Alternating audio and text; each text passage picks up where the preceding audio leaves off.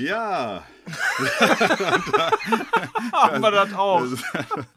Da sind wir wieder im verrückten Film- und Serienzirkus. Ja, Im Epizentrum der guten Laune. Ja, namens Büro 13. Eigentlich bin ich gar nicht so in der Stimmung für Halligalli und äh, Kurzweil. Allerdings, ja, irgendwie jetzt hast du mich dann doch gekriegt. Diesem einfachen Kunstgriff. Ja, ja, ich weiß. Manchmal sind es die einfachen Dinge, ne? Die Ja. kleinen Dinge im Die kleinen Dinge wie äh, Büro 13. Herzlich willkommen dazu. Mir ist aufgefallen, dass wir in der vergangenen Woche, wenn ich richtig gezählt habe, die 13. Folge hatten. Und das ist ein Grund zu feiern. Ja, Nachträglich. absolut. Herzlichen Glückwunsch nachträglich zur 13. Folge. Herzlichen Glückwunsch dir. Ja, danke schön. Wie fühlst du dich? Ich fühle mich richtig gut. 13 ist ja sowieso meine Lieblingszahl, obwohl sie auch eine Unglückszahl ist. Aber ich freue mich sehr, dass wir es bis hierhin geschafft haben. Natürlich auch dank euch da draußen. Ja, vielen, vielen Dank an der Stelle. Ähm, als ausgebuffter Medienprofi wissen wir oder Medienprofis wissen wir natürlich, ähm, am Anfang brauchen wir immer so ein bisschen Kurzweil. Man will ja reinkommen, man muss den, den und die Zuschauer, Zuschauerinnen abholen. Ähm, wir wollen euch so ein bisschen an unserem Privatleben halt teilhaben lassen. Nicht, weil es jetzt besonders interessant wäre, aber weil es dann doch irgendwo gewünscht wurde. Was hast du denn Und- heute gefrühstückt? Ähm, nicht viel, aber ich kann dir sagen, was ich zu Mittag gegessen habe. Es gab nämlich einen Gerne. leckeren Döner-Teller und aufgrund der Tatsache, dass ähm, wir letzte Woche doch etwas leise unterwegs waren und ich jetzt sehr nah ans Mikro kommen muss, damit wir jetzt in der kommenden Folge auch laut genug sprechen. Müffels. Äh, Müffels für dich vielleicht, für die äh, ZuhörerInnen nicht, aber für dich, da musst du jetzt durch. Ja.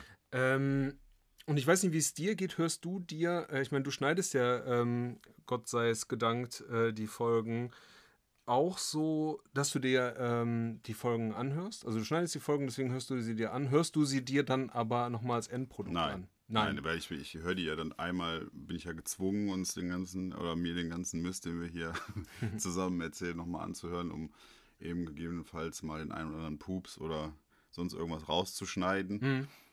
Aber dann habe ich sie ja einmal Wollust. gehört. Genau, ja, genau, wenn es uns wieder überkommt. Ja. ja. ja, also da, da, da bin ich ja schon dazu gezwungen, mehr oder weniger, ähm, mir die Folge einmal durchzuhören, auch wenn ich dann immer mal wieder einen Stop einlegen muss. Aber nee, das Ja. reicht dann. Du denn? Ähm, äh, eigentlich nicht, weil das Problem ist, ist, das kennen vielleicht auch viele unserer Zuhörerinnen, wenn man sich selbst ähm, hört oder sieht, ähm, wenn man mal eine Videoaufnahme hat, vielleicht mal ein kleines Home-Video macht, nein Quatsch, aber ähm, wenn man ähm, sich dann mal selber hört, dann, dann äh, ist es merkwürdig und äh, das versuche ich zu umgehen. Nichtsdestotrotz auf der Fahrt jetzt zu dir, wo wir jetzt gemeinsam aufnehmen und nicht remote aufnehmen, ähm, habe ich den Podcast gehört und mir ist aufgefallen, dass ich sehr, sehr langsam spreche, was ich jetzt versuche zu umgehen. Sehr gut. Ja, ich Also- hoffe. Ähm, und äh, bei unseren großen Vorbildern, die ich jetzt, glaube ich, einfach jetzt hier mal nicht nenne, wurde immer gesagt, die hätten so eine ganz tolle Dynamik. Und ich Okay. weiß nicht, wo drin die sich ergibt, aber es stimmt tatsächlich. Ich glaube, ähm, weiß nicht, es ist tatsächlich wie so ein Gespräch. Und ich glaube, wenn wir gemeinsam aufnehmen vor Ort und nicht remote, dann haben wir schon mal eine andere Dynamik. Und Auf ich jeden werde Fall, ja. versuchen, aber jedenfalls, um es von mir selbst zu rechtfertigen, äh, schneller zu sprechen, weniger M zu sagen und ähm, weniger. wen Da war's, da war's. ja, gut, das gehört ja jetzt Das dazu. gehört dazu natürlich. Aber ja, äh, das versuche ich einfach zu verbessern, ähm, um mich selber besser ertragen zu können. Und glaubt mir, ich kann mich manchmal sehr, sehr schwer ertragen. Also die große psychologische Frage, ob man selbst sein bester Freund sein kann, ähm, kann ich ohne weiteres mit Nein beantworten. Das ist traurig. Das traurig ist- zu hören. Das ist sehr, sehr traurig. Aber ich finde, ich fand schon mal die, die Ankündigung von dir, fand ich schon mal sehr gut. Und ich möchte da gerne mich natürlich daran beteiligen, damit es ein, eine noch flüssigere Performance von uns beiden wird. ja. Wobei man ja auch sagen muss, 13 Folgen, nehmen wir mal die beiden. Wir blicken zurück auf die Highlights. Naja, genau. Nein, aber da müssen wir auch erstmal reinkommen. Also von daher, bislang haben wir Gott sei Dank fast nur positives Feedback bekommen. Natürlich müssen wir uns noch steigern, werden wir auch ja, in den nächsten Jahren. Wie sieht es denn mit dem Feedback aus? Wir haben ja vergangene Woche auch gefragt, so worauf ihr Bock habt. Hast du Feedback Da, da, bekommen? da kam nur. Nein, ich habe nur, ich hab nur so allgemeines Feedback bekommen. Also, ähm, das schön ist, dass wir wieder da sind. Habe ich äh, zu lesen bekommen bei Instagram. Das war es eigentlich auch. Ansonsten habe ich kein großes Feedback Mhm. für diese Okay. Folge. Ja, ich habe auch nichts bekommen. Ich bin aber auf den meisten äh, Social Media Kanälen auch nur eine Karteileiche. Bei LinkedIn bin ich vertreten, bei Instagram aufgrund der Tatsache, hier dem Podcast äh, zu folgen und dort auch die Aktivitäten vielleicht so ein bisschen aus der Ferne zu unterstützen. Auch nur Karteileiche, aber ja. Äh, Feedback positiver Art habe ich auch bekommen. Und das treibt ja dann auch so ein bisschen von Linus tatsächlich, den ich ja äh, vergangene Woche dann gegrüßt habe. Aber er hatte ähm, sich dann sehr gefreut, dass ich das getan habe. Ich will auch da jetzt gar keinen Running Gag draus machen, aber es hat mich dann einfach gefreut, wenn man halt einfach gehört wird. Ne? Also das, das ist ja ganz schön, dass das alles nicht so umsonst ist. Ich bin ja eigentlich so mit der Motivation angetreten, einfach nur einen Podcast zu machen. Von mir aus hätten die Folgen auch direkt im Müll wandern können, aber äh, ja, jetzt hast du dich ja dazu entschlossen, die halt wirklich schön zu schneiden und dann halt zu veröffentlichen. Und offensichtlich haben wir auch eine gewisse Zielgruppe, die wir erreichen. Ja, und außerdem verdienen wir damit gutes Geld. Also das muss man ja auch mal. Gutes Geld. Ich habe jetzt auch schon den letzten Daimler mit Verbrennungsmotor bestellt. Ähm, ja, aber jetzt genug davon. Ähm, ihr seid ja wegen was anderem hier, jetzt schon wieder eben gesagt. Aber ich höre jetzt auf damit. Wir wollen eintauchen, oder? In die Film- und Serienwelt. Absolut. Wie jede Folge.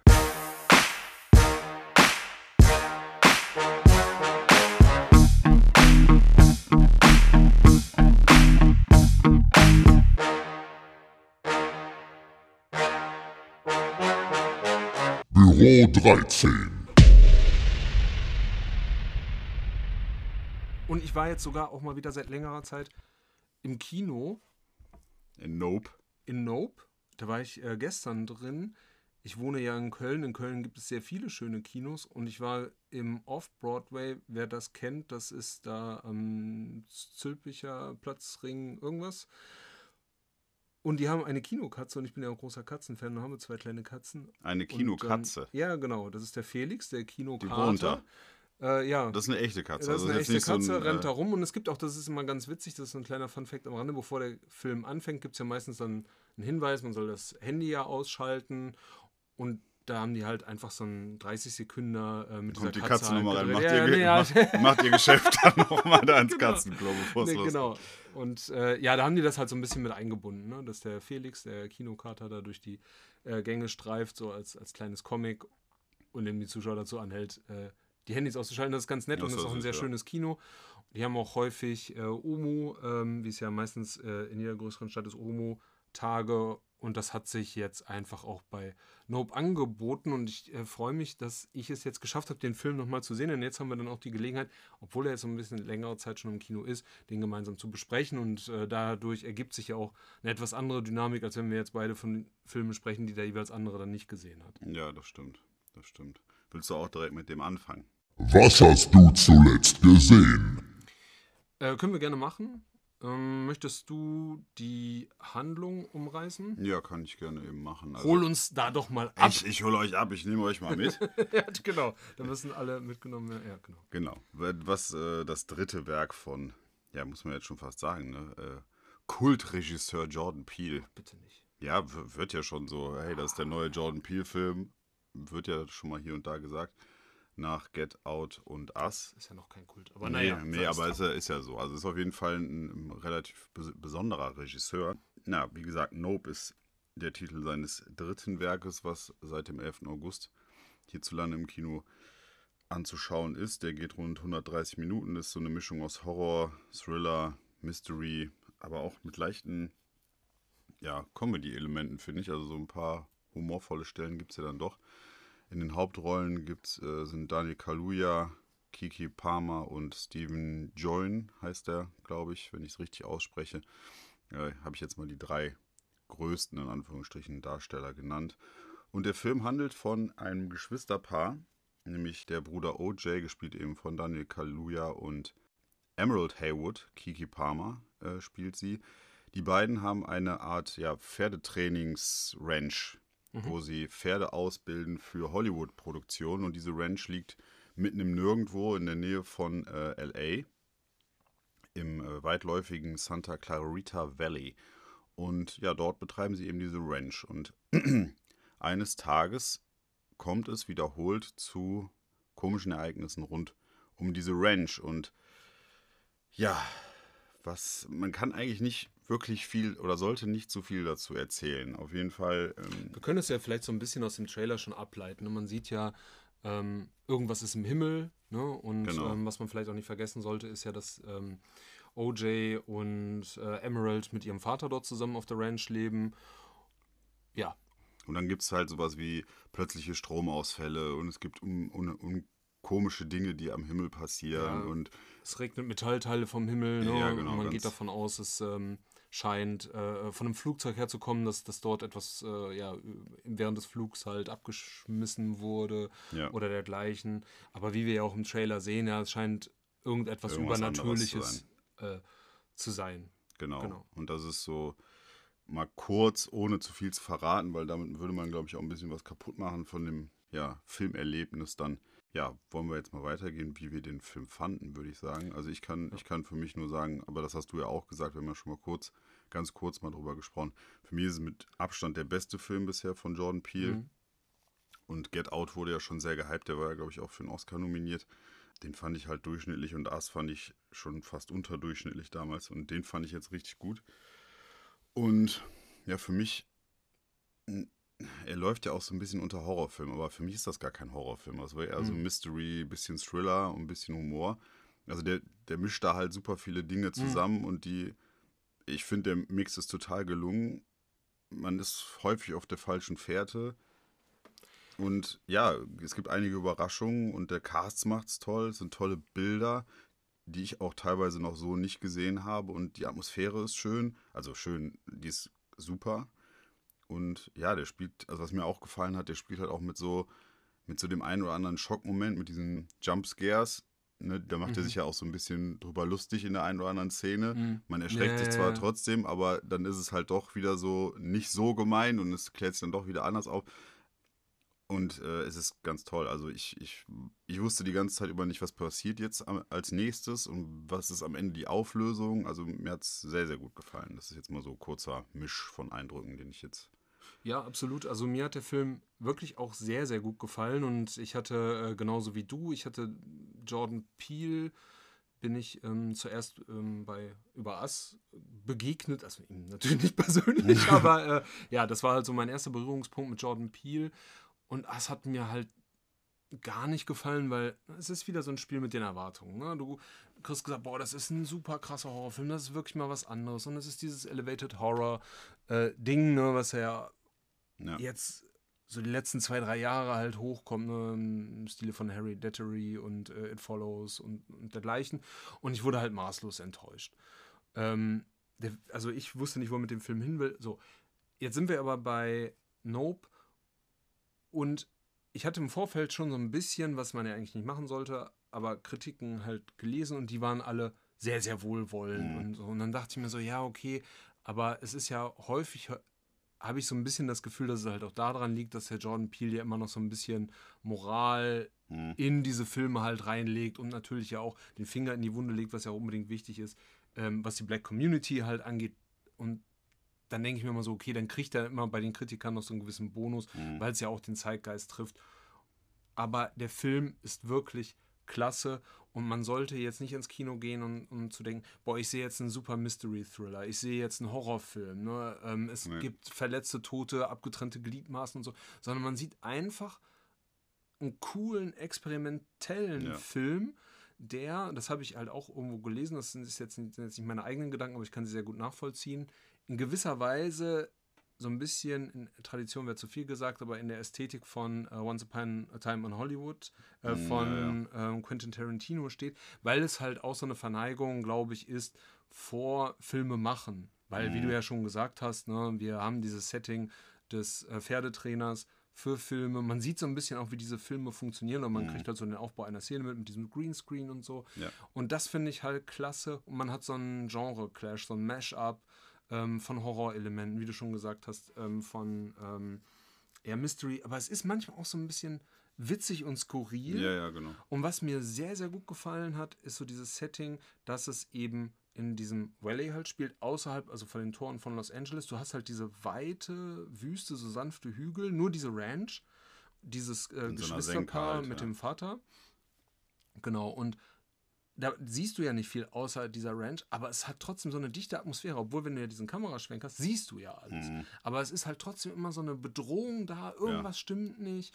Ähm, Ja, weil es halt von ganz, oben ganz kommen kann. Ganz also, genau. Das ist ja so, das fand Ganz ich auch genau. Geil. Ich, Und- fand, ich, hm? fand, äh, ich fand halt so das.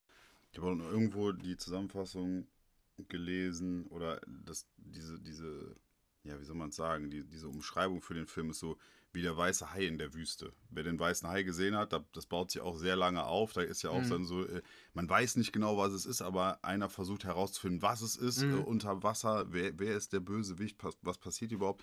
Und ähm, ja, da, da findet sich auch Nope eine ganze Zeit lang wieder. Und das macht einfach unheimlich viel Spaß, den, den sich so anzuschauen. Und was ich halt auch noch geil finde, ist, ähm, man fragt sich ja, warum heißt dieser Film Nope? Also klar, die, Mhm. die Darsteller sagen in manchen Situationen Nope, also sowas wie Nope, nee, Mhm. nee.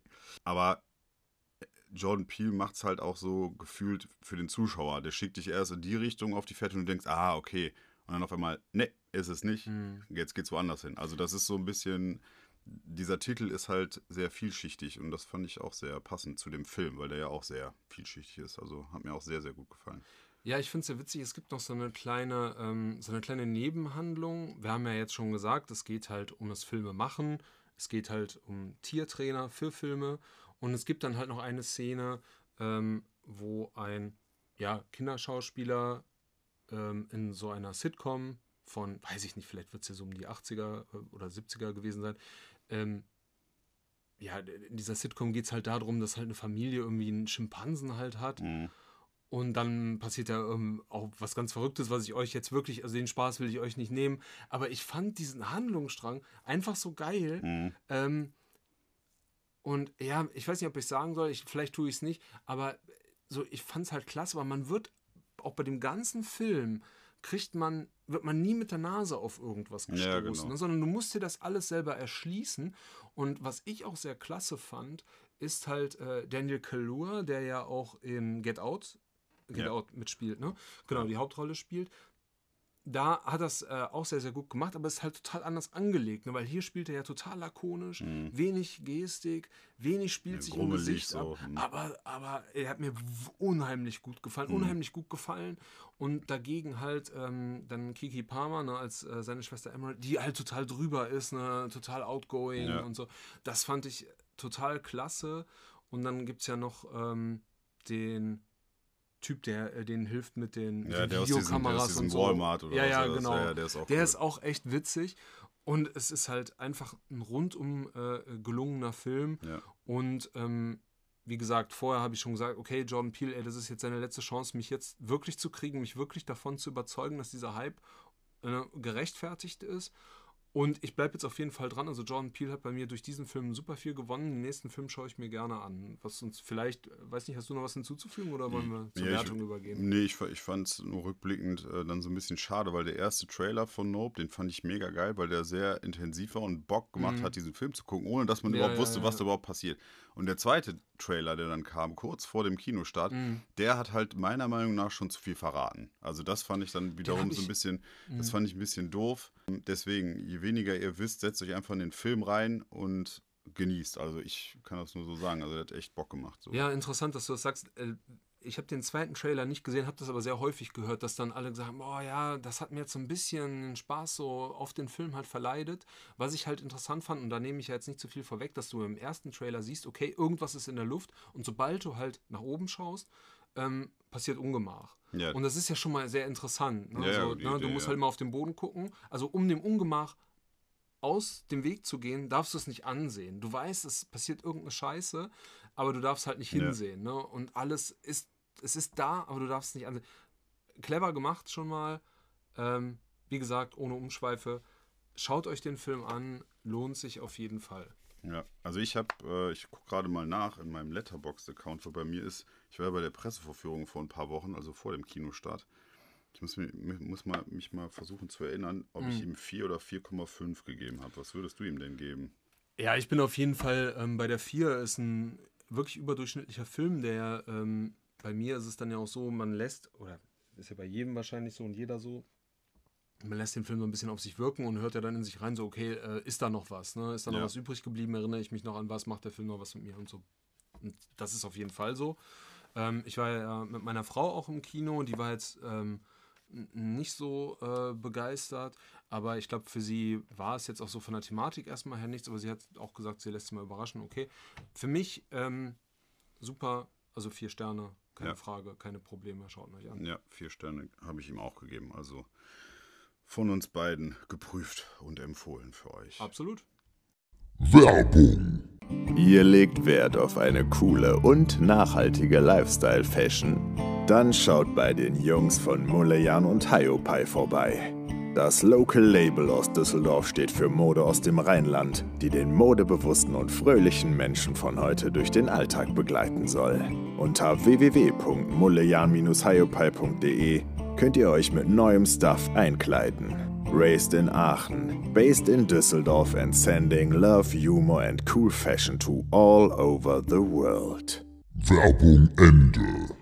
Soll ich weitermachen? Ich würde gerne zwei Kinderfilme mal eben zusammenfassen, die ich gesehen habe. Damit kannst du ja in der Regel nicht dienen, deswegen für unsere kleinen ZuhörerInnen. Ja, mach das mal. Ich würde anfangen mit der junge Häuptling Winnetou. Den habe ich mir nicht ganz im Kino angeguckt, weil der leider nicht so gut ist. Ich bin tatsächlich, das passiert selten. Wir sind äh, vorher aus dem Kino rausgegangen. Was ja auch die Duplizität der Ereignisse gerade mit der Diskussion, ne, um die ganzen. Naja, genau, genau. Das, äh, Aber das wollen wir jetzt hier nicht weiter ausführen. Nee, ich glaube, das das, sind äh, Fragen, die ein Politik-Podcast dann besser beantworten. Ja, können. genau, das ist äh, viel, viel zu anstrengend. Ja, auch der junge Häuptling Winnetou läuft seit dem 11. August im Kino. Der geht ein, äh, 103 Minuten. Ist halt ein Abenteuerwestern und erzählt die Geschichte, wie sich Winnetou und Old Shatterhand als Kinder kennengelernt haben. Ist eine deutsche Produktion von Regisseur Mike Marzuk und Abnul Jan. Ja, allzu viel will ich da gar nicht äh, zu erzählen, weil meiner Meinung nach verhebt er sich so ein bisschen, weil er versucht, der erzählt, wie gesagt, die Story, wie sich die beiden als Kinder kennenlernen und auch der Sam Hawkins, den man ja aus den alten Winnetou-Filmen noch kennt, äh, wenn ich mich nicht irre, hat er ja immer gesagt, ne, der spielt da auch als Junge mit und da wird halt, und an diesem Umstand, dass auch diese junge Sam Hawkins-Version immer sagt, wenn ich mich nicht irre, sieht man schon das Hauptproblem an diesem Film, denn die versuchen halt jetzt mit einem Kinderfilm die alten Gags und die ganze Nostalgie wieder zurückzuholen oder ne, also die alten Ja, Witze, die schwierig. alten Sachen und die Kinder, die sich den in dem Kino anschauen, die verstehen die ganzen Referenzen ja gar nicht. Das ist Mhm. äh, in- meiner Meinung nach das Hauptproblem von diesem Film. Sieht man ja häufiger, ne? Oder kommt häufiger mal vor, ne? Dass dann. Dass Ja. man dann mit den Kinderfilmen doch eher dann, wenn es eine Vorlage die gibt, alten halt eher die, Ja, die, die alten das, die, das ich, anspricht, das ne? ich den auch in Fehler den, macht. Ja, genau, das habe ich auch in den Redakt, äh, Redaktionen, in den Reaktionen äh, im Kino gesehen. Also die älteren Herrschaften konnten dann damit schon eher was anfangen, aber die Kinder nicht so wirklich. Was ganz spannend ist, ist ja der erste Winnetou-Kinofilm seit 54 Jahren. Und äh, ja, insgesamt muss ich sagen, das ist leider nichts geworden. Also ich habe Hm. dem 1,5, glaube ich, gegeben. 1,5 Sterne nur. Es ist, also da passt nicht so viel zusammen. Und was mich am meisten gestört hat auch, ist, dass die Indianer und die Cowboys da drin aussehen wie Menschen, die sich als Cowboys und Indianer verkleidet haben. Also nicht wie, ne, also das kann man ja gut machen mit den Verkleidungen und so, Mhm. aber es sieht, halt aus wie Kostüm. Und das ist halt, ja, habe ich mich äh, sehr schwer mitgetan. Und ähm, mit den Kinderdarstellern will ich jetzt nicht allzu streng sein, aber auch da pff, musste ich auch ein paar Mal die Augenbrauen hochziehen, weil das fand ich auch sehr, sehr schwierig. Also, Inwiefern? weil die schauspielerischen Leistungen nicht so, gut okay. waren. Also Mhm. das, klar, muss man, darf man bei Kinderdarstellern natürlich nicht allzu streng sein, aber ich fand es schon teilweise sehr Ja, Doch, schwierig. man muss ja schon irgendwie dann gut besetzen, ne? Das muss Ja. schon passen, ne? Ja, ja, also das, wie gesagt, äh, Winnetou ist leider von meiner Seite aus keine Empfehlung. Dem habe ich, glaube ich, nur 1,5 Sterne gegeben. Komme ich mal direkt zu dem zweiten Film, der heißt Luck. Der läuft seit dem 5. August. Ach, das ist diese Apple, Apple Ge TV-Geschichte, ne? Genau, Apple TV Plus könnt ihr den sehen. Ist ein äh, Es geht um Animationsfilm. Katzen, ich liebe Katzen. Ja, spielt zumindest eine Katze mit, genau. ja, 97 Minuten lang. Ist eine Familienabenteuerkomödie, animiert halt von äh, Regisseurin Peggy Holmes und handelt von Sam. Und Sam ist schon seit einigen Jahren, ich glaube, sie ist 16 oder so, ähm, sie ist, seit sie ein kleines Kind ist, in einem Mädchenheim und wird irgendwann so alt, dass sie dieses Mädchenheim verlassen muss und auf eigenen Beinen stehen muss. Und Sam hat unheimlich viel Unglück, also ihr passiert sehr viel Pech. Und eines Tages trifft sie auf einen schwarzen Kater. Und dieser Kater hat einen Glückspenny bei sich und verliert den. Das ist halt eine Katze, die einfach auf allen Vieren da rumläuft. Und sie nimmt diesen Penny an sich und seitdem hat sie plötzlich Glück. Also ihr gelingt auf einmal alles. Und das ist auch sehr schön dargestellt. Also ich fand den Anfang wirklich schön, die ersten 20, 30 Minuten.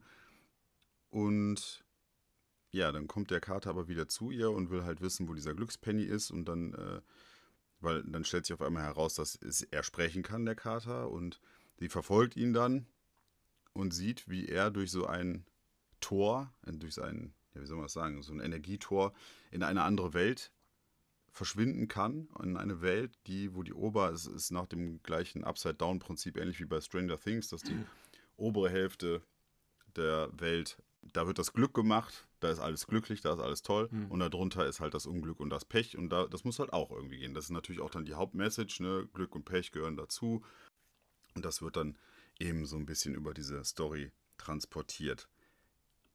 Ähm, mehr möchte ich jetzt gar nicht zum Inhalt sagen. Das sollte man sich dann angucken. Wie gesagt, auf Apple TV ist das ja inkludiert. Und insgesamt sind das ganz schöne Charaktere. Und der Anfang, den fand ich auch echt cool.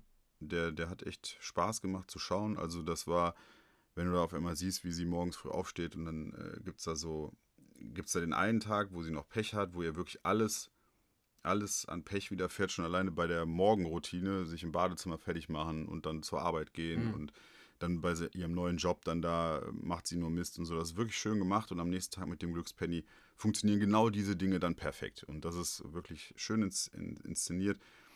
Und ähm, ja, meine Jungs mochten den auch sehr. Also die haben den komplett zu Ende geguckt, die fanden ihn richtig toll. Für mich war es nach einer halben Stunde so, dass das alles so ein bisschen abflachte und letztlich ja dann sehr vorhersehbar und sehr ein bisschen seicht wurde. Und ich finde, man hätte da so ein bisschen mehr ja, aus, aus, aus dieser Glück-Pech-Komponente noch ein bisschen mehr rausholen können und noch ein bisschen mehr Kreativität bei diesem Glück-Pech-Planeten, nenne ich es jetzt mal, oder dieser Welt, da, da noch ein bisschen mehr rausholen können. Letztlich habe ich dem jetzt drei von fünf äh, Sternen gegeben. Äh, Kann man sich auf jeden Fall mal anschauen. Und die, und die Jungs mochten den und das ist ja auch die Hauptzielgruppe, von daher ähm, kann ich den da schon empfehlen. Ja, interessant auf jeden Fall. Ähm, ich finde es ja sowieso ganz interessant, was so auf Apple Plus jetzt abgeht. ne? Man hat ja sehr viele gute Serien und ähm, ist ja jetzt auch schön, dass es einen Ja. Animationsfilm gibt. Und was ich da ja auch sehr interessant finde, ist dann immer, wenn du halt was schaffst, was jetzt nicht direkt auf dem Franchise dann halt beruht, sondern wirklich dann eine originäre Idee ist. Schade, dass es jetzt nicht so gut geklappt hat, offenbar. Doch, also wie gesagt, die, die Jungs fanden den super. Ich fand den halt für mich, weil ich habe ja tausend Filme gesehen und irgendwann weiß halt, okay, äh, es geht genau so zu Ende. average story dann. Ja. Ja. okay. Ja, ich habe jetzt mal geguckt, äh, die Peggy Holmes, die hat ja so ein, bei so ein paar ja, Animationsfilmen und, und Zeichentrickfilmen ja auch mitgearbeitet. An The Little Mermaids, äh, Mermaid Ariel's Beginning als äh, Director und äh, ja, bei so ein paar Disney-Sachen. Also eigentlich weiß sie ja, wie es funktioniert. War jetzt für mich nur mal interessant, habe mal nachgeschaut. Ähm, ja, also eigentlich wollte ich den auch sehen, habe jetzt aber schon häufiger gehört, dass der ja dann eher stark anfängt, aber dann auch eben ähm, ja, leider sehr ja. dynamisch auch nachlässt. Schade, schade, aber ja, vielleicht gebe ich ihm dann eine Chance. Mal sehen. Genau, wie wollen wir weitermachen? Soll ich denn äh, jetzt einfach übernehmen und dann Ja, mit meinen äh, doch nicht allzu vielen Filmen, die ich jetzt dabei habe, Hau raus. weitermachen. Und zwar war ich noch im Kino und ich habe das ja auch schon in der letzten Folge ähm, angekündigt. Und zwar war ich in die Zeit, die wir teilen. Und das war ein ganz besonderes Event, denn den habe ich in Köln auch gesehen ähm, und diesmal allerdings im äh, Cinenova. Das ist in Ehrenfeld, lohnt sich auch. Ist ein wunderschönes äh, Programmkino, ein bisschen moderner, hat einen äh, sehr großen Biergarten. Ich glaube, ich habe es sogar in der äh, vergangenen Folge erzählt, wie Ja, toll ja. das Kino ist. Ja. Ähm, daher ohne weitere Umschweife äh, zum Event. Und zwar war es nämlich so, dass der Film halt auch gezeigt wurde in Anwesenheit von Lars Eidinger, der dort eine ähm, äh, Hauptrolle übernimmt oder die männliche Hauptrolle halt spielt. Und ähm, Lars Eidinger ist so ein bisschen, wenn man so weit gehen kann, so ein Man-Crush von mir oder den ich halt sehr, sehr, ähm, sehr, sehr toll finde und Ja. halt auch schon, äh, ja, ja, auch im, im Theater gesehen habe. Also ist ja auch an der ähm, Schaubühne, Schaubühne in Berlin, genau, und äh, hat dort Hamlet gespielt und Richard der Dritte. Ich hatte äh, Karten für Richard der Dritte. Wer da mal Bock drauf hat, ähm, schön Sprechtheater, äh, geil gemacht und so, er spielte halt, äh, äh, ja, eben Richard den Dritten. Und das lohnt sich auch. Hier bei äh, die Zeit, die wir teilen, ähm, spielt er Tim, ein Autor, der ja auch eine tragende Rolle spielt. Grundsätzlich geht es aber eben um Isabelle Huppert. Also, ähm, Was ist das denn für ein Film überhaupt? Für ein Filmgenre? Ja, ähm, schwer zu sagen. Es ist so eine, so eine ja, ich würde es ja, Drama nennen, aber es hat jetzt nicht so diese Tragweite. Also man hat jetzt nicht so, äh, man muss jetzt nicht gleich ein Taschentuch zücken, aber es hat so Drama-Anleihen. Ähm, es geht um das Leben ähm, von ähm, Isabelle Huppert, also die Schauspielerin.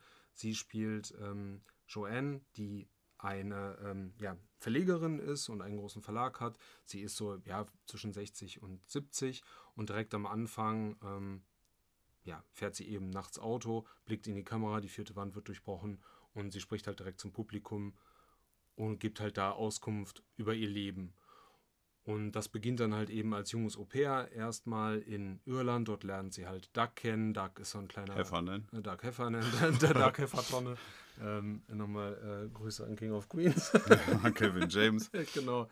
Ähm, Doug ist halt ähm, ja, so ein, so ein äh, Taschendieb und äh, sie beobachtet ihn halt dabei, wie er auf dem Bahnhofsvorplatz dort eben die Leute um ihre Geldbörsen und Wertgegenstände erleichtert. Okay, und das ist Lars Eidinger, der spielt Nee, den. Lars Eidinger so, ähm, spielt den Autoren Tim Arden, der spielt in, ähm, später noch eine, so, okay. die Hauptrolle. So beginnt es dann erstmal. Äh, die beiden verlieben sich ineinander und äh, ja, Joanne bekommt dann äh, ein Kind, ihren Sohn Nathan, aber die Liebe ist zum Scheitern verurteilt Warum? ähm, weil sie dann eines Tages sieht, wie äh, Dark in ihrer Lieblingskneipe dann doch wieder mit der Kellnerin zusammenkommt. Carrie. Äh, genau. ähm, was sie immer schon so ein bisschen Verdacht hat, aber das ist halt eher so ein, so ein, ja, so ein Seitenhandlungsstrang und dann begegnen sich die beiden dann mal wieder.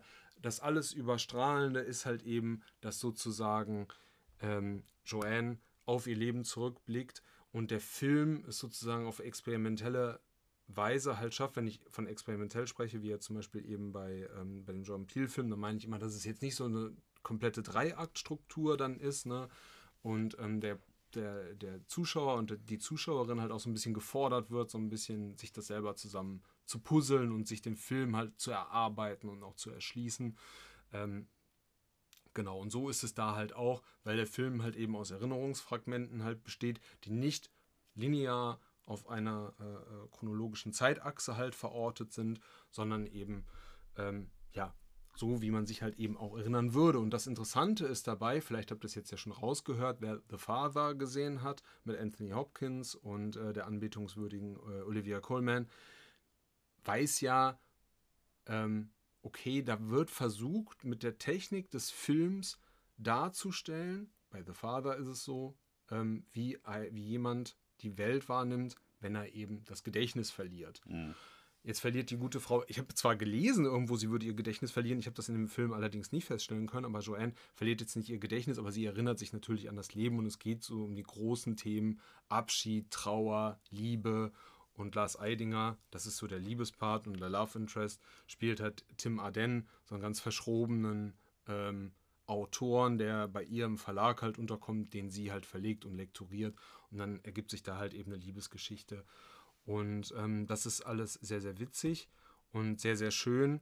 Und es ist auch eine weibliche äh, Kamerafrau, die den Film aufgenommen hat. Und äh, nach dem Film gab es ja noch die Möglichkeit, mit Lars Eidinger jetzt nicht zu sprechen, aber er hat sich halt vor das Publikum gestellt, hat Fragen beantwortet und hat auch seine Sicht der Dinge äh, bekannt gegeben und hat dazu halt erzählt, er fände es halt eben so interessant, dass eben eine äh, weibliche äh, Kamerafrau dort ähm, die Kamera geführt hat.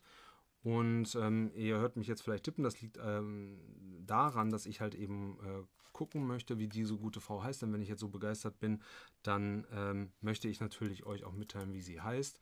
Und äh, gleich ist es soweit. Es ist Celine Boson. Lars Eidinger hat gesagt, so man würde diesen weiblichen Blick auf diese Dinge halt dann eben feststellen. Weiß ich nicht. Ich habe mir auch immer eingebildet, wenn ich Bücher lese oder dass, wenn ich einen Zeitungsartikel lese, ich rauslesen könnte, ob es ein Mann oder eine Frau ist. Hat bei mir nicht funktioniert. Das nur am Rande. Für mich ist dieser Film wunder wunderschön. Äh, die Kamera ist deshalb auch interessant, losgelöst davon, ob es jetzt eine Frau ist oder eben nicht. Es ist ja eine Frau, weil wir blicken natürlich auf diese Zeit zurück. Vieles spielt so, weiß ich nicht, in den 60er, 70er Jahren. Und vielleicht, die Eltern, äh, die Älteren unter uns äh, mögen sich erinnern, ich bin jetzt selber 41 Jahre alt, aber wenn man sich alte Fotos anguckt, alte Dias anguckt, man hat so diese etwas entsättigten Farben, ähm, man hat so eine Unschärfe und Körnigkeit halt dabei, wenn man so Fotos oder Farbfotos so vielleicht von damals halt sieht. Und das ähm, schafft dieser Film ähm, eben einzufangen. Und das hat mir sehr, sehr gut gefallen. Und deswegen möchte ich diesen Film euch auch ans Herz legen. Es ist halt ein sehr gute, ähm, eine sehr gute schauspielerische Leistung von Lars Eidinger. Ich mag ihn, viele mögen ihn halt nicht. Ist halt so ein, ja, Ich bin, auch eher so auf der, ich mag ihn nicht so. Ne? Nee.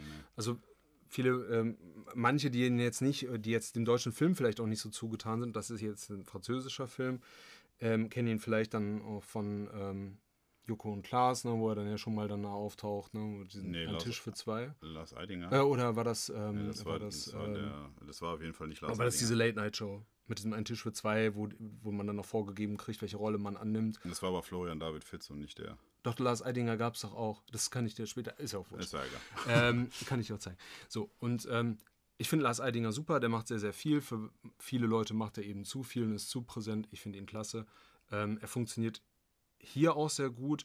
Er funktioniert für mich vor allem deshalb sehr gut, weil er eben nicht das tut, was er immer tut. Ne? Er ist ja mal sehr exhibitionistisch, sehr körperlich und so. Er ist ja auch 1,90 Meter oder noch größer, eben groß. Ähm, und das so ein bisschen zurückgenommen, ne, steht ihm da ganz gut. Und Isabelle Huppert, ähm, ja, die Grand Dame des französischen Films, natürlich fantastisch. Kamera ruht häufig auf den Gesichtern.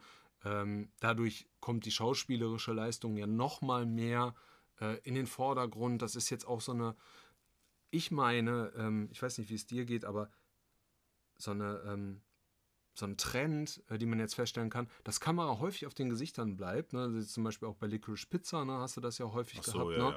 ja. Ähm, und das finde ich halt ganz klasse, weil dann siehst du nämlich mal, meiner Meinung nach, wer wirklich schauspielen kann und eben nicht durch Blicke, durch Mimik eben einfach, ne? und nicht nur durch, durch große Gesten.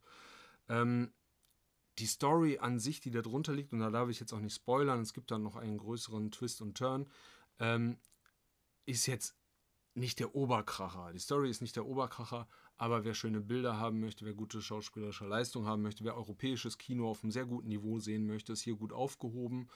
Ähm, ich gebe dem Film gerne ja dreieinhalb Sterne. Ähm, meine Frau, mit der ich auch wiederum diesmal im Kino, wir sind viel zu wenig äh, zu, im In Kino Zeit, gewesen ja. in letzter Zeit, ähm, war äh, auch so eher mittel angetan. Ich fand ihn sehr gut. Ähm, wie gesagt, aufgrund der Tatsache, dass es jetzt nicht so den Punch hat dann ne, und, und hinterher, wenn alles ineinander rastet und sich ein großes Bild ergibt, ist man vielleicht so ein bisschen unterwältigt und daher würde ich, wäre ich, da würde ich da eher so ein bisschen auf die Euphoriebremse treten. Aber ähm, schaut euch den Film doch an. Ich habe bei, bei Lars Eidinger, mir fällt jetzt der erste Film, den ich mit ihm gesehen habe, war 25 km/h mit, Mhm. äh, ja, mit, Ja, der ist ja schon relativ Ernie. Mhm, Ja. mhm. Ähm, ich habe noch ein paar andere Filme mit ihm gesehen. Ich finde, Filmförderung The Movie, ne? Also 25 km. Genau, ja, aber ich, ich habe noch so zwei, drei, vier andere Filme mit ihm gesehen und ich finde, er ist immer gleich. Also ich finde, in diesem Film war er immer gleich. Äh, Das ist, er ist Lars, Lars Eidinger mit einem anderen Namen, dann der, dem Namen der Figur. Deswegen tue ich mich so ein bisschen schwer, weil der äh, Name ist ja wirklich sehr präsent, wenn man sich so ein bisschen mit Filmen beschäftigt. Und gerade hier so im, im Bereich deutscher Film hört man den ja sehr, sehr oft. Und äh, ja, also ich, ich konnte dem bislang nicht so viel ab, abgewinnen. Mhm. Aber gut, jetzt nur mein. Nee, ich finde es wirklich klasse. Ich habe auch sehr viele Filme von ihm gesehen, auch wie gesagt, im Theater habe ich ihn auch gesehen. Mhm. Ähm, macht ja, es verdingt sich ja auch so als DJ, ne? oder was heißt verdingt, aber äh, hat da Bock drauf und macht ja dieses Autistic Disco in Berlin. Ähm, ich habe äh, Familienfest mit ihm gesehen, die Blumen von gestern, ähm, jetzt halt eben äh, die Zeit, die wir teilen. Ähm, dann, ah, wie heißt dieser Film nochmal, wo er dann diesen äh, NS-Schergen spielt? Ist ja auch wurscht. Es gibt sehr, sehr viele gute Filme mit ihm. Es gibt auch eine super Tatortreihe mit ihm. Ich bin überhaupt kein Tatort-Fan, aber die äh, Tatortreihe mit ähm, Borowski, also mit dem Kieler ähm, Kommissar und Lars Eidinger als sein Gegenspieler, der halt so einen total psychopathischen Mörder halt spielt. Ich meine, das kann er natürlich auch sehr gut. Vielleicht ist es auch ein bisschen zu drüber. Meiner Meinung nach passt es halt sehr gut. Ähm, Axel Milberg spielt äh, Borowski, ne? Ja. Ja, ja, ich glaube schon. Super, super äh, sind, glaube ich, drei ähm, Teile. Kann man sich auch gut angucken. Ähm, Lars Eidinger, super, super Film. Gut, schaut mal an. Dreieinhalb Okay. Sterne. Das kann, ich, das kann ich von dem nächsten Film, den ich gesehen habe, den habe ich gestern Abend noch gesehen. Samaritan nicht behaupten. Schaut ihn euch unbedingt an. Äh, läuft seit 26. August, also noch gar nicht allzu lange bei Amazon Prime Video und geht eine Stunde 42 Minuten. Ist ein Action, Superhelden, Thriller, möchte ich es mal nennen. Äh, Regie führt Julius Avery und unter anderem, also eigentlich interessiert nur eine oder ein Schauspieler, nämlich Sly Stallone, der spielt damit. Und der Film ist ab 12. Das ist meiner Meinung nach eines von vielen Problemen, die dieser Film hat. Die Prämisse fand ich super. Ähm, Punkt 1, Sly Stallone als einen alternden Superhelden mal zu sehen. Noch nie gesehen. Nee, nee, aber Sly Stallone als alternden Superhelden zu sehen, weil ich, ich liebe Sylvester Stallone. diese Reihe da mit den ganzen alternden Superhelden. Das ist ja kein Superheld, das ist ja einfach nur Actionhelden. Das ist ja, ähm, du meinst Ach ja, so, du meinst so Superheld, Superheld, Superheld. ja, also super, so, super, so, so- Superheld. so Superman. Ja, ja, genau. Batman. Ja, Ah, genau. okay. Die Geschichte da. Mit, Ja, okay, mit, ich- Des- okay, also mit Des- fünf mit Minuten brauche ich Deathpool. nicht zuzuhören. Mit Deathpool. Deathpool. Im Death- Sinne von taub. ja, genau. ähm, das war nur ein, ein kleiner Insider mit Blick auf unsere Dann vergangene müsst ihr Folge. die vergangene Folge hören. Ja, genau. Dieser Film hat sehr viel Herz. Wo, wo, nee, wo ich, wo ich im Vorhinein gesagt habe, boah, cool, habe ich Bock drauf. Weil Sly Stallone als Kind der 80er ist schon einer meiner Helden. Ich mag den unheimlich gerne, wenn es natürlich auch nicht der geilste Schauspieler vor dem Herrn ist, aber ich mag den einfach. Ich mag auch viele, viele, viele, viele, viele Filme mit ihm. Und dieses Mal spielt er eben einen alternden Superhelden namens Samaritan. Und der Film beginnt, indem gezeigt wird, dass dieser Samaritan gegen einen anderen bösen Bösewicht mit Superkräften kämpft. Das ist sein Zwillingsbruder. Und ja, einer, diese Schlacht endet und dann beginnt der Film im Heute. So. Und ein kleiner Junge, ich glaube, der ist 12 oder 14 Jahre alt, gespielt von Javen Walton, der trauert dieser Legende nach, weil äh, Samaritan ist seitdem nirgendwo mehr gesehen worden und er glaubt, dass er 20 Jahre später eben Samaritan in seinem Nachbarn Stanley äh, wiedererkennen würde. Und er glaubt, dass er dieser Superheld ist und äh, möchte das natürlich auch rausbekommen.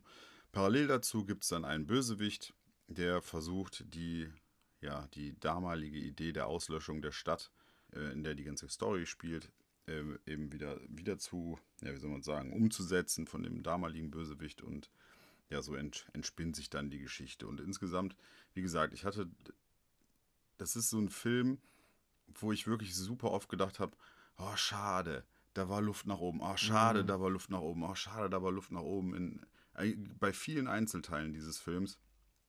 Und äh, Sly Stallone als alternder, knurriger Superheld, äh, es ist cool, aber leider muss man wirklich bei vielen Einzelteilen sagen, oh Mann, warum haben sie das denn gemacht? Weil der Bösewicht, der hat keinerlei Backstory, das kannst du jeden hinstellen.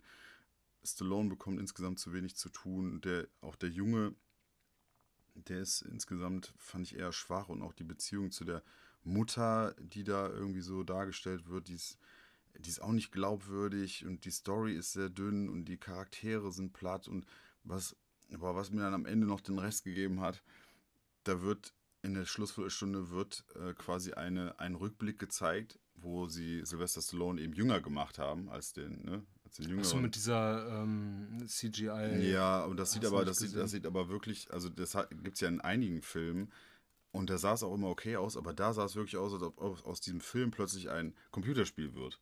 Auch mit den, mit den äh, Feuereffekten im Hintergrund, boah, da dachte ich, das kann doch wohl nicht wahr sein. Also da waren die CGI-Effekte wirklich haarsträubend schlecht.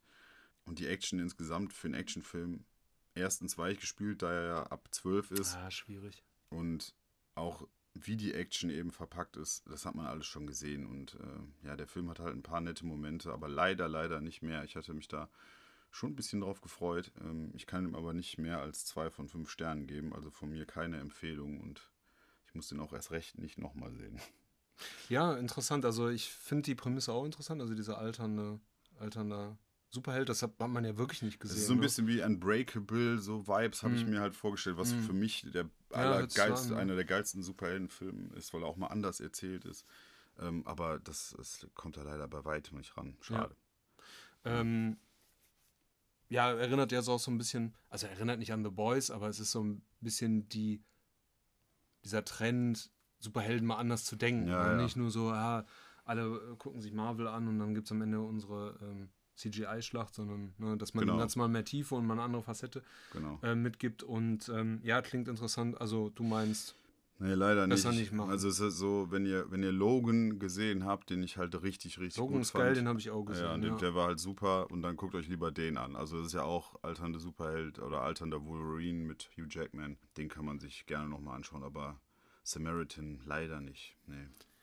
Ich würde es jetzt so machen.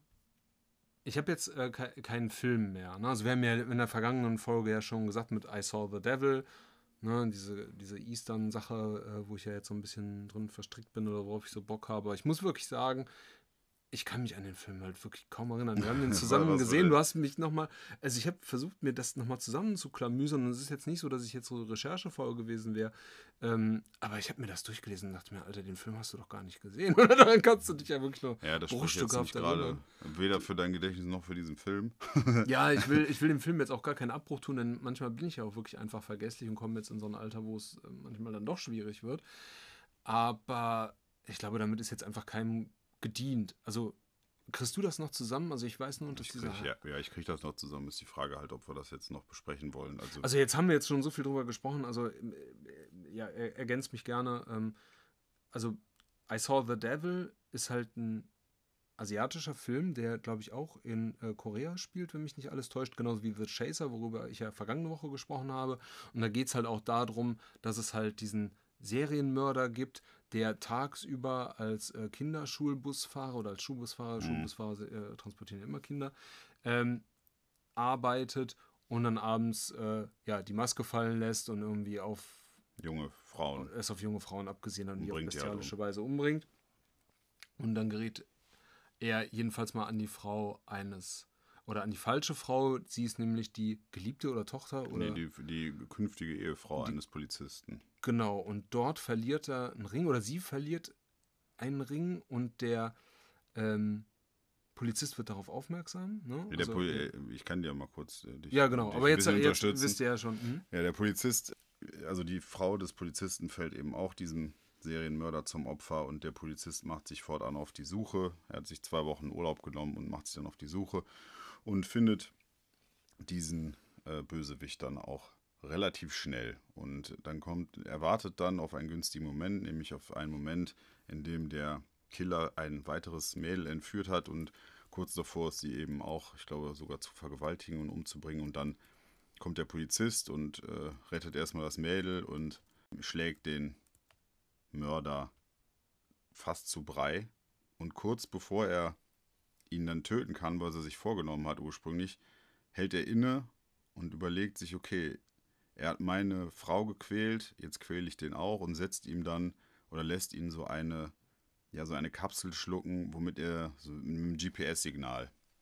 Und daraufhin verfolgt er diesen Killer immer zu seinen ja, Gräueltaten und kurz bevor er da was machen kann, kommt er dann, betritt er die Szenerie und vermöbelt den und tut ihm richtig Mhm. weh und quält den Richtig. und, und verpieselt sich dann wieder. Und das spielt er dann eine ganze Zeit lang durch, bis der Killer feststellt, hey, wieso, wieso ist der immer einen Schritt schneller als ich? Und findet dann raus, dass er eben diesen Peilsender in sich trägt. Also er lässt ihn den halt unbewusst schlucken. Oder Ja, er, genau. Ne, als er unbewusstlos ist, Ja, genau. pflanzt er ihn in ein oder Genau, steckt ihn und in die findet, Speiseröhre. genau, So. dann findet Mhm. er das raus und ja, mehr erzählen wir jetzt mal nicht. Auf jeden Fall entspinnt sich dann so ein Katz-und-Maus-Spiel zwischen den beiden, was dann dramatisch äh, endet, auch sehr blutig.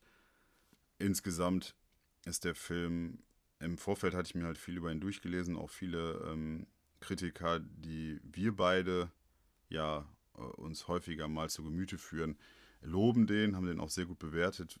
Also ich, wenn ich mich richtig erinnere, hast du es ähnlich gesehen wie ich. Ich fand den Film okay. Ich habe dem drei Sterne gegeben von fünf, aber ich fand, er war jetzt nicht super, weil dafür waren auch viel zu viele Plotholes, die man sich dann selber irgendwie zusammenreimen musste. Mhm. Ja, ja. Ähm, ja. Ja, das ist wohl so. Ne? Ich habe ja schon vergangene Woche gesagt und da hilft mir jetzt natürlich auch weiter, die vergangene Folge nochmal gehört zu haben auf der Reise hierhin, dass der schon ein bisschen besser ist jetzt als The Chaser, aber er ist halt trotzdem platt. Also er ist halt relativ platt, wobei ich sagen muss, die Idee zu sagen, ey, ich quäl den halt einfach so lange, indem ich halt immer weiß, was er tut, bin vor ihm da und vermassel ihm halt vollständig die Tour und wie er das macht. Ne? Also es ist ja, da geht's schon gut Ja, zu, ne? ja. Auf jeden Fall. Ähm, das ist schon okay, aber ähm, man kann sich den jetzt auch angucken, ne? Aber Klar. ich war jetzt schon so ein bisschen enttäuscht, weil der halt auch wirklich auch gut ähm, ja, angepriesen wurde und der Regisseur hier Kim Ji-won hat auch The Last Stand gemacht. Das, äh, das ist der Die mit Serie Arnold oder der Film? Schwarzenegger, äh, der Film äh, mit Arnold Schwarzenegger ähm, in seiner ersten Hauptrolle seit Terminator 3. Also, das ist ja auf jeden Fall ein Regisseur, der jetzt nicht nur asiatische Filme gemacht hat und Ja. jetzt komplett unbeleckt ist, was jetzt auch so mal über die Landesgrenzen hinausgeht. Aber ja, das war mir dann alles dann am Ende doch ein bisschen zu wenig. Ja, ja, ja, ich will ihm jetzt gar keine Sterne geben, denn wenn ich jetzt großartig vorher sage, so ich kann mich daran nicht erinnern und jetzt dann den da irgendwie abzusauen, ist dann halt auch unfair, aber wahrscheinlich würde ich mich da so einordnen. Ja, ich, ich meine mich auch zu erinnern, dass wir haben den ja zusammen geguckt. Vor ein paar Wochen, da hast du äh, auch gesagt, ja, du wärst auch bei drei Sternen so mit dabei.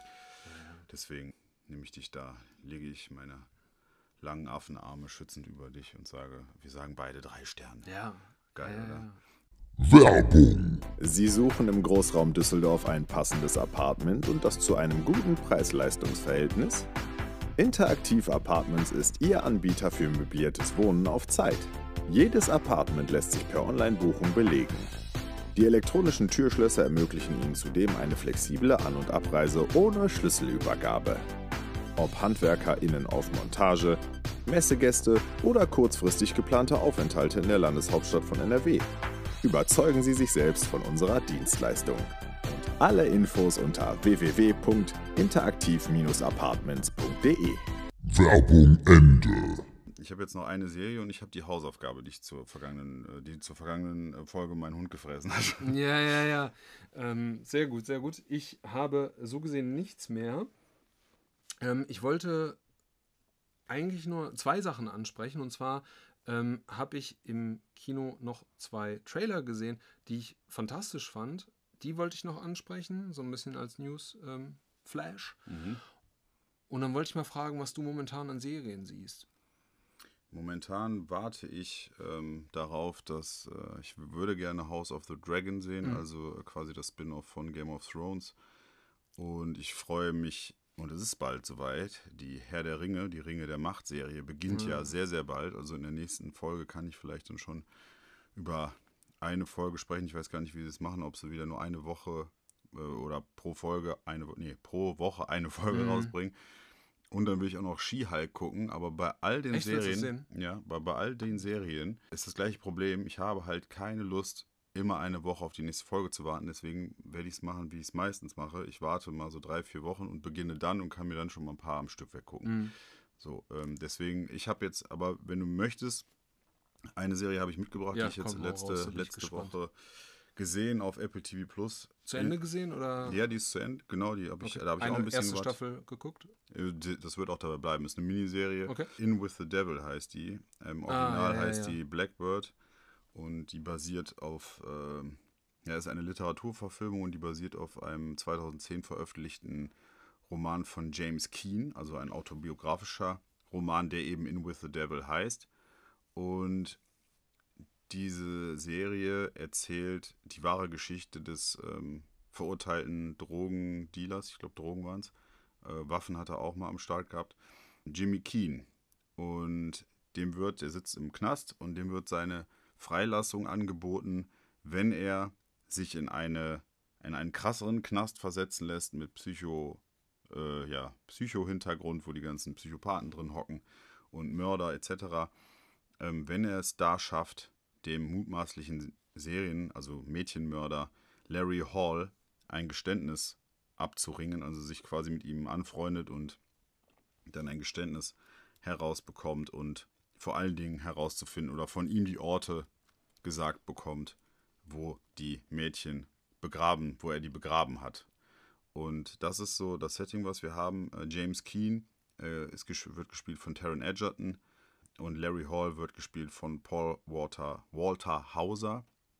Die beiden äh, machen das sehr gut, muss ich sagen. Die äh, insgesamt sechs Folgen sind von unterschiedlichen Regisseuren ja, gemacht und diese Miniserie ist ab 16 Jahren und die Folgen dauern immer so zwischen 50 und 60 Minuten. Ich muss sagen, die ersten zwei Folgen waren etwas langsam.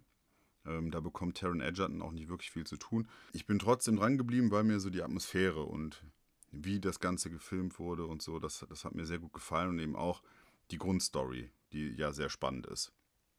Vor allen Dingen, wenn man sich überlegt, dass das eine wahre Begebenheit ist. Also das war schon ziemlich krass und ähm, ab Folge 3, 3, 4 und 5, die werden dann immer, immer besser und da passiert dann auch wesentlich viel mehr, weil in der dritten Folge ist er dann auch wirklich im Knast bei dem anderen und dann beginnt halt dieses vorsichtige Anfreunden und dann gibt es ja auch immer noch ja diese knasttypischen Dinge, ne, dass man da mit anderen aneinander gerät und in Lebensgefahr ist, weil da halt viele Psychos drin sind etc. Ich fand die Serie am Ende, ähm, muss ich sagen, fand ich sie wirklich gut. Ich habe sie sehr, sehr gern gesehen, teilweise sehr spannend und es gibt auch viele krasse emotionale Momente und unangenehme Momente, wenn es eben auch um diese Morde geht, wenn teilweise wird äh, eine, eine Folge, ich glaube, es ist die fünfte, wird so inszeniert, dass man am Anfang eine Stimme aus dem Off hört von einem der Mädchen, die eben umgebracht worden sind. Sowas geht dann halt auch gut unter die Haut und ähm, sind wirklich gute Erzählelemente mit drin. Ich äh, muss sagen, kann ich nur empfehlen. Ich habe der 4 von 5 Sternen gegeben. In with the Devil, ursprünglich Blackbird, also im, auch als Originaltitel. Äh, kann, ich, kann ich nur empfehlen. Ist übrigens auch Ray Liotta spielt als Vater von Stimmt, eine seiner letzten Rollen. Ne? Genau, von James, Oh, James Das ist, glaub glaube ich, seine letzte Rolle. Das macht er auch richtig gut. Mhm. Wenn man sich das jetzt anschaut, ähm, da spielt er halt auch einen Vater, der, der eine Krankheit äh, beziehungsweise einen Schlaganfall hat. Und wenn man jetzt weiß, dass er halt vor kurzem gestorben ist, ist das so ein bisschen, fand ich das so ein bisschen ja, traurig so zu sehen. Also, dass er auch in der Rolle eben sowas Tragisches spielen, gespielt hat. Insgesamt ähm, sehr, sehr gute und sehenswerte Serie, muss ich sagen. Wenn auch, wenn gleich auch phasenweise nicht allzu viel passiert, aber ich finde, das äh, fangen die Darsteller super auf und insgesamt ist die Geschichte auch einfach gut. Also, Ja, toll. Also klingt wirklich super. Ich habe auch nur Gutes über die Serie gehört und ähm, dafür bin ich auch sehr äh, empfänglich. Ne? Also für so Knastfilme, Knast, Ja, ja, äh, Knastserien, ne? Prison Break und ähm, solche, äh, solche Dinge, wie hieß nochmal die mit, ähm, ja, ist ja auch wurscht. hast du Brawl ins Hellblock? Äh, Habe ich leider noch nicht geschafft. Ähm, leider, leider. Ähm, es gibt so viele Dinge die- auf meiner Liste, die ich sehen möchte. Es gibt auch noch viele Dinge, die jetzt kommen werden und die ich noch sehen möchte. News. Wie gesagt, ähm, es gab ein paar gute Trailer. Zwei davon habe ich mir äh, rausgepickt. Und zwar äh, Don't Worry, Darling. Kennst du? Hast du ja, habe ich von einen Trailer gehört? von gesehen. Ähm, sieht super aus, ne? Finde ich auch, ja. Ich ja. bin sehr gespannt, vor allem, weil man noch nicht genau weiß, wo es hingeht. Aber es ist sehr Genau. mysteriös, Thriller, äh, so in die Richtung. Aber Ja, es ist natürlich, ich bin ja ein großer Ausstattungskino-Fan, ne? Also ähm, so historische Stoffe in Anführungsstrichen und ähm, halt, ne, wo Kostüm, hm, ne, so dieses ganze, ganze Setting und ähm, ja, wenn man so zurück in die Zeit versetzt wird. Und da ist es halt eben so, das spielt äh, Don't Worry Darling in den 50er Jahren irgendwo äh, im kalifornischen Nirgendwo, wo halt eben Alice und Jack in die Retortenstadt äh, Victory halt ziehen.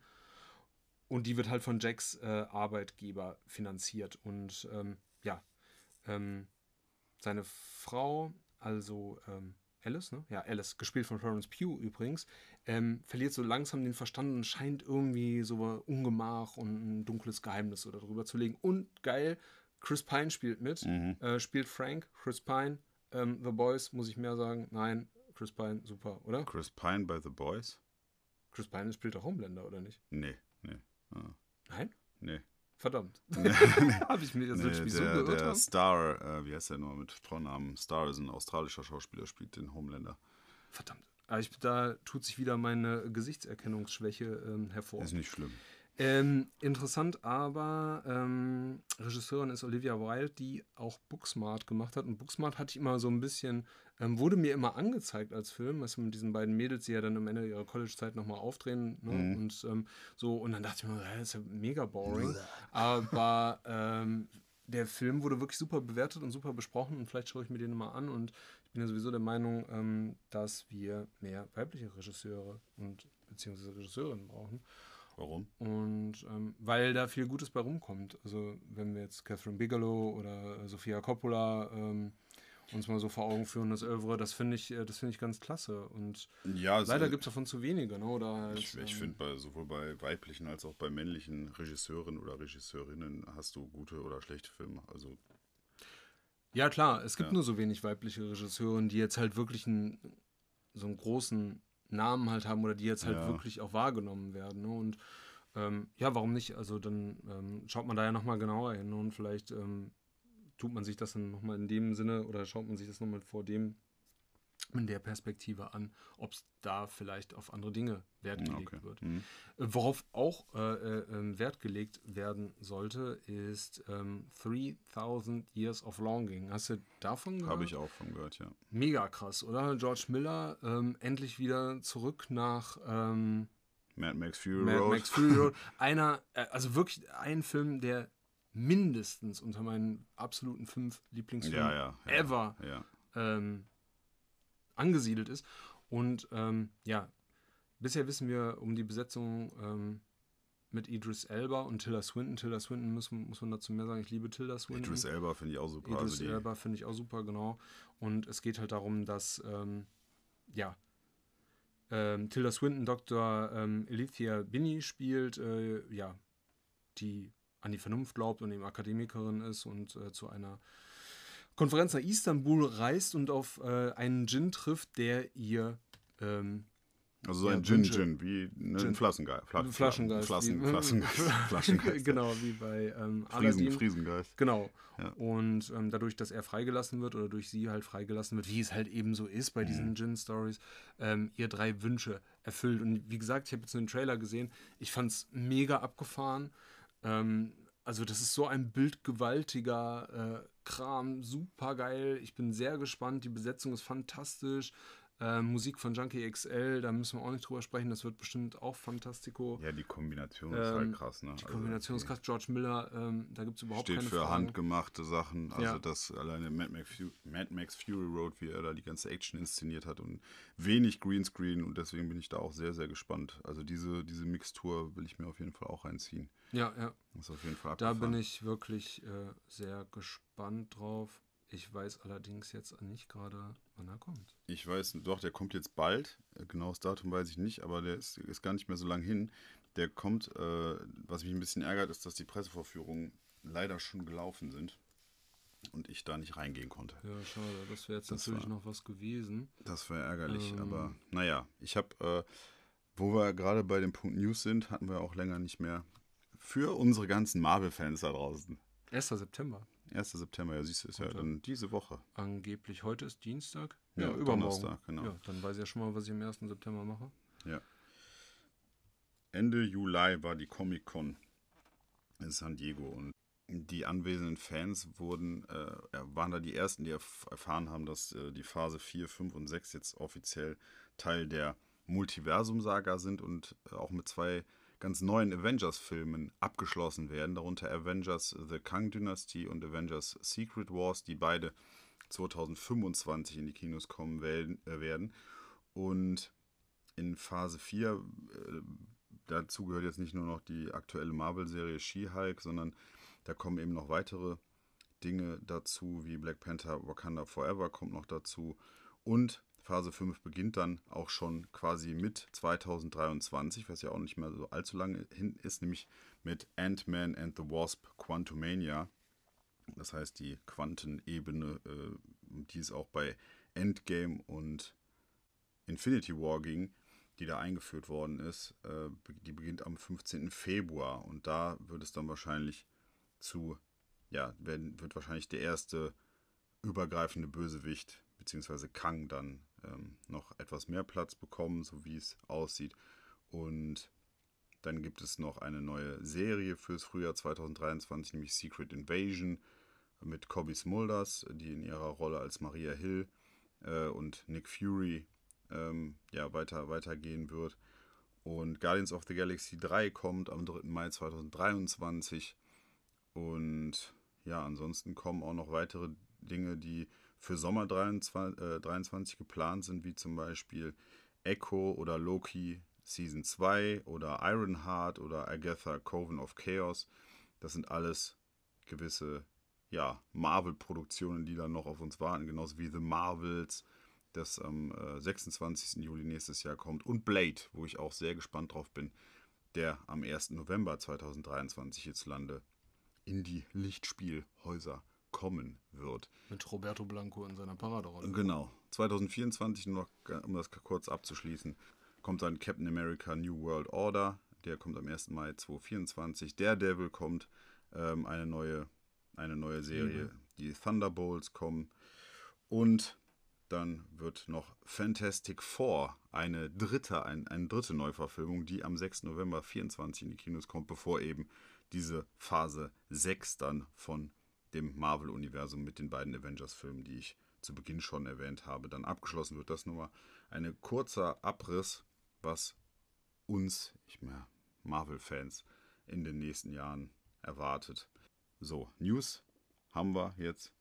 Haben wir ganz gut gemacht, ne? Fehlte immer so ein bisschen, habe ich das Gefühl. Wenn ihr Ja. mehr Bock auf News habt oder auf die News-Section, dann sagt uns doch mal gerne dann Bescheid auf Social Media Dann, oder genau, dann am le- Telefon Apparillo. Genau, dann hauen wir äh, euch da immer so eine kleine, kleine Sektion, kleinen Abschnitt mit rein. Empfiehl mir einen Film. Ich hatte ja Hausaufgaben auf, die ich ja letzte, letzte Stunde vergessen hatte.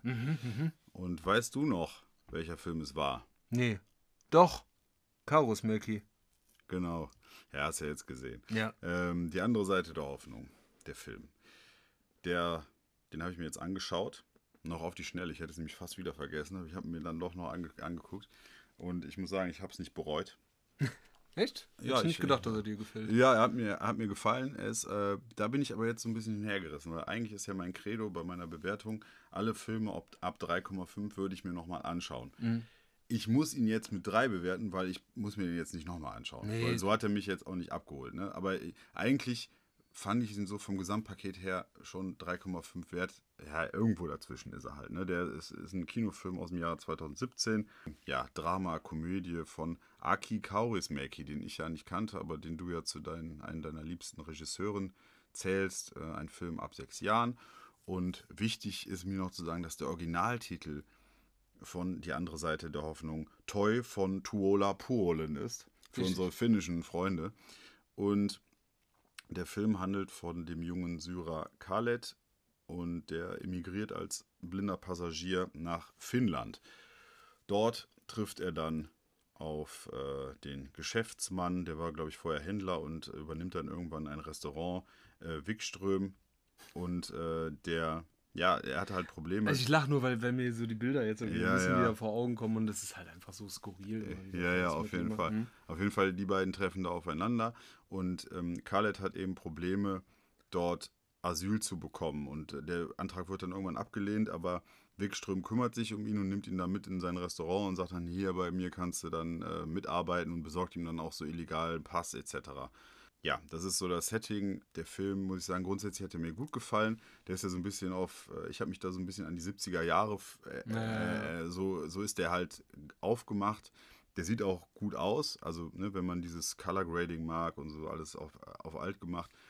Der hat, äh, habe ich, ich habe noch im Nachgang noch ein bisschen dazu gelesen, der hat ja auf der Berlinale 2017 sogar die beste Regie gewonnen. Ne? Und der äh, Khaled, also der Darsteller von Khaled Sherwan Haji, hat wohl auch da einen Preis für den besten äh, Schauspieler bekommen, was mich ein bisschen überrascht hat, weil ich den fand ich halt relativ langweilig und äh, nicht besonders gut. Aber ist ja auch wurscht. Insgesamt fand ich den Film gut und sehenswert. Was, was mir halt aufgefallen ist, ich habe mich die ganze Zeit gefragt, so, boah, was fehlt mir denn da? Aber diese ganzen Schauspieler, die da mitspielen, die, die haben ja überhaupt keine Mimik. Die sind ja einfach, alle haben einen Mund wie ein Strich. Es wird nicht gelacht, es wird nicht, nicht wirklich Ja, es keine. ist- keine es ist halt alles so, als ob das so Roboter wären. Und das hat mich so, am Anfang dachte ich so, ah, das ist interessant. Irgendwann hat es mich dann genervt, weil ich dachte so, das ist ja jetzt auch keine großartige schauspielerische Leistung, da dann so komplett mit so einem äh, ja, 0815-Gesicht durch die Gegend zu rennen. Insgesamt gab es aber schon einige Szenen, wo ich dann auch schmunzeln musste, so ähm, gerade wegen diesem, wegen diesem Wegström, äh, wie der sich in manchen Situationen verhält und so. Und das, das, da gab es schon schöne Situationskomik. Aber was ich auch immer super fand, so, wenn, wenn der Khaled dann an irgendwelchen Obdachlosen vorbeigekommen ist und er quasi selber äh, Flüchtling ist Ja, und der, genau. der spendet den dann immer so und die erste Szene ist, wenn er da total schmutzig von dem Schiff äh, runterkommt, wo er sich halt reingeschlichen hat, ähm, dann ist da so ein Straßenmusiker, der deutlich besser aussieht als er. Und er geht aber dahin und schmeißt ihm Geld rein und fragt dann, wo sind denn die Duschen? Also so, das ist so, äh, so eine komplett äh, absurde Situation, skurrile Situation. Und insgesamt auch die Situation, wenn es eben um die bü- bürokratischen Vorgänge geht. Wenn er da versucht, sein Asyl zu erhalten und wie dann die Leute da reagieren und so. Das ist alles schon nett eingefangen. Ja, ansonsten ist das so, ist das so ein kritischer Blick oder mit dem Augenzwinkern so auf die damalige Situation in Europa, ne, als die, diese Flüchtlingswelle war. Das ist äh, schon, schon ganz schön und charmant gemacht. Ich, ich finde halt, mir war das schauspielerisch alles so ein bisschen zu wenig und zwischendurch waren es auch, war es auch sehr langatmig. Dann kam mal wieder eine Situation, wo, wo man wirklich wieder sagte, ah, das ist gut. Dann war es aber auch mal wieder, dann passierte wieder fast nichts. Also ich würde ihm, ja, wie gesagt, zwischen 3 und 3,5 Sternen sehen. Es ist auf jeden Fall kein schlechter Film und ich weiß auch, was die Leute an dem Film äh, gut finden. Ich, ich habe halt auch so ein paar Schwächen gesehen, was ich dann nicht so, was mich dann nicht so gekriegt hat, aber insgesamt fand ich den schon gut, ja. Ja, ist doch schön. Also, wie gesagt, ich mag die Sachen halt ganz gerne, weil es halt eben eine einfach, also es ist eine eigene Art und du wirst Ja, halt ja. mal einen Kaurismäki-Film als Kaurismäki-Film erkennen. Und die machen halt häufig Spaß, weil es halt eben skurril ist und skurriler Humor ne, und, und, und merkwürdige Situationen. Und es gibt ja dann, glaube ich, auch diese Situation, wo die beiden in einer Bar sitzen, also die beiden Flüchtlinge. Und der eine dann sagt, ja, ich habe mich schon super eingelebt, ich spreche schon Finnisch und so. Und dann Ja, sagt der zum Gay, ich möchte ein Bier ohne Verzug. Und Ja, ja, das ist halt, stimmt, ja, das ist halt wirklich, also es ist halt, es ist nicht schenkelklopfend lustig, ne, aber es ist halt einfach witzig gemacht, so, ne, und wenn du halt so diese, dieses Bild von diesem bierernsten Finnen, ne, von dem man ja auch sagt, die, da, da scheint nie die Sonne, die bringen sich halt alle um und so, dann ist es halt einfach nochmal komischer und so und ich mag diese Filme total, Ja, auch die, auch die, total erste, gerne. auch ne? die, auch die erste Szene von diesem Wickström, wo du, wo du siehst, wie er da mit seiner Frau im, in der Wohnung ist und er packt dann da einfach kommentarlos so seinen Koffer, geht dann dahin und die Frau ist anscheinend Trinkerin, sitzt da an ihrem kleinen äh, Esstisch und er stellt sich dann so neben die, guckt die dann einfach nur an, zieht seinen Ring vom Ringfinger, legt ihn auf den Tisch, seine Sch- Wohnungsschlüssel legt er daneben und winkt er dann kurz und geht dann. Und das ist dann halt so, ist die Trennung zwischen den beiden dann dargestellt. Also das ist schon, schon witzig und anders. Ja, also kann man sich auf jeden Fall angucken. Das ist ein bisschen anderes Kino. Ja, so. also Chaosmäki kennt man vielleicht von diesen Leningrad Cowboys. Mhm. Äh, Sachen, die, die äh, auch sehr lohnend, sehr witzig sind. Ja. Ja, schön, dass er dir gefallen hat. Ja. Toll. Ja. Jetzt äh, müssen wir natürlich uns beide noch was aufgeben für die nächste, Mhm. für die nächste Folge. Ich möchte dir was aufgeben, wo du dich vielleicht ein bisschen schwerer tust, aber ich möchte dir zeigen, dass ähm, du bist ja ein, ja, du magst ja Marvel-Filme nicht besonders. Oder es gibt vielleicht eine Handvoll, die du okay findest und der Rest ist halt nichts für dich. Und ich möchte dir einen meiner Meinung nach der besten Filme aus dem Marvel Cinematic Universe möchte ich dir aufgeben und das ist ähm, Captain America Winter Soldier. Den möchte ich, dass du dir den anguckst, weil das ist kein, meiner Meinung nach ist es einer der besten Filme. Das ist nämlich eher ein Thriller als ähm, so dieses typische Superheldengeballer. Da gibt es auch keine Außerirdischen, die die äh, Erde in der Mitte spalten oder große Explosionen oder so. Das ist wirklich Captain America gegen den Winter Soldier, ein Katz-und-Maus-Spiel, wie so ein bisschen wie Burn-Identität, natürlich, ne? Also guck dir den mal an. Und ähm, für mich einer Mhm. das der, der besten. erste, äh, nee, nee, ist nicht der erste Captain America-Film, aber ähm, der ist wirklich, wirklich sehr, sehr gut. Ich weiß, es ist immer ein bisschen blöd, wenn er dann, ne, ist ja ein Teil von diesem Universe, aber ich glaube, den kann man sich auch ganz gut einfach so angucken, ohne das Ganze drumherum, weil es geht da eigentlich um diese beiden Figuren, so hauptsächlich. Ja, bin ich sehr gespannt. Genau. Äh, ich habe dir natürlich auch einen Film mitgebracht und äh, ja, da du mich ja herausforderst mit etwas, äh, was äh, deinem Bereich ja sehr entspricht, also aus dem äh, Marvel-Universum, äh, möchte ich natürlich kontern mit einem ähm, Arthouse-Film at its best. Nein. Aber es, Nein. also es ist jetzt nicht, äh, äh, ne, wir, wir finden unsere innere Mitte und Wäsche aufhängen in Ramallah, sondern ähm, äh, der Film heißt Cheyenne, This Must Be the Place, ist von Paolo Sorrentino und ist auch nicht alt, keine Sorge. Also Cheyenne von ist doch, 2000. ist doch so ein schöner Mädchenname, der auch hier- hierzulande mittlerweile sehr oft. Genau, oder Ja. halt äh, ein Modell von Porsche, der heißt allerdings Cayenne, also zündet der Witz auch null. Für- Deswegen mache ich hier direkt auch, mache ich hier auch direkt weiter und zwar äh, geht es ähm, darum, ähm, um den äh, Rockstar ähm, Cheyenne, logischerweise gespielt von Sean Penn und Francis Ah, okay. McDermott, seine Frau Jane. Okay. Und ähm, ja, er ist halt so äh, im Herbst seiner Karriere. Die wird nochmal ähm, Revue, wie Horst Rubisch sagen würde, Paroli laufen Paroli gelassen. laufen lassen, ja. genau. Und ähm, dort gibt es dann so ein großes, überschattendes so. Moment. Genau, dann gibt es so ein großes Hallo und dann ist eigentlich alles gut. Ja, super. Ja, Ja, aber und, Sean, äh, Sean Penn und Francis McDermott, die sprechen da, ja schon da für gibt es überhaupt Qualität. keine Fragen. Paulo Sorrentino, Sowieso. sowieso fantastisch. Äh, The Hand of God. Ähm, ja, da da. gibt es Äh, doch Romo überhaupt alles da. alles Ja, es, ist doch, es ist doch alles da. Ja, nee, gut, gucke ich mir Mit an. diesen Worten Entlassen wir euch da draußen auch aus unserem kleinen Talk. und unserem Kosmos. Vielleicht habt ihr auch Lust auf die Hausaufgabe. Schaut euch die beiden Filme doch äh, gerne mal an. Sagt uns, ähm, wie ihr die äh, vielleicht gefunden habt und ähm, wie wir unsere Hausaufgaben vielleicht auch erledigt haben. Und über allem schwebt natürlich immer noch meine große Frage. Schwelt. wie ein Schwel- Schwelbrand, ähm, was wir rewatchen sollen. Ähm, das würde mich mal wirklich interessieren. Welches große Franchise sollen wir uns mal vorknüpfen? Ist es James Bond? Ist es das große MCU? Ähm, sollen wir noch mal in Star Wars eintauchen? Ähm, da würde mich eure Meinung zu interessieren. Ja, ja, ja, da freue ich mich auch drauf. So, jetzt würde ich sagen, packen wir es. Eure beiden Kultmoderatoren No verabschieden sich, genau, verabschieden sich in den Feierabend. Habt eine schöne Woche. Nächste Woche, wie gesagt, geht es ja dann los mit The 3000 Years of Longing, dann in den Kinos. Dort werde ich sein. In allen Kinos. In allen Kinos dieser Welt. So, bis dahin. Ma- Macht es Jod, Macht Jod. bleibt, bleibt gesund und äh, Viel hört uns. Viel Bis Spaß dann. im Kino. Tschüss. Tschö.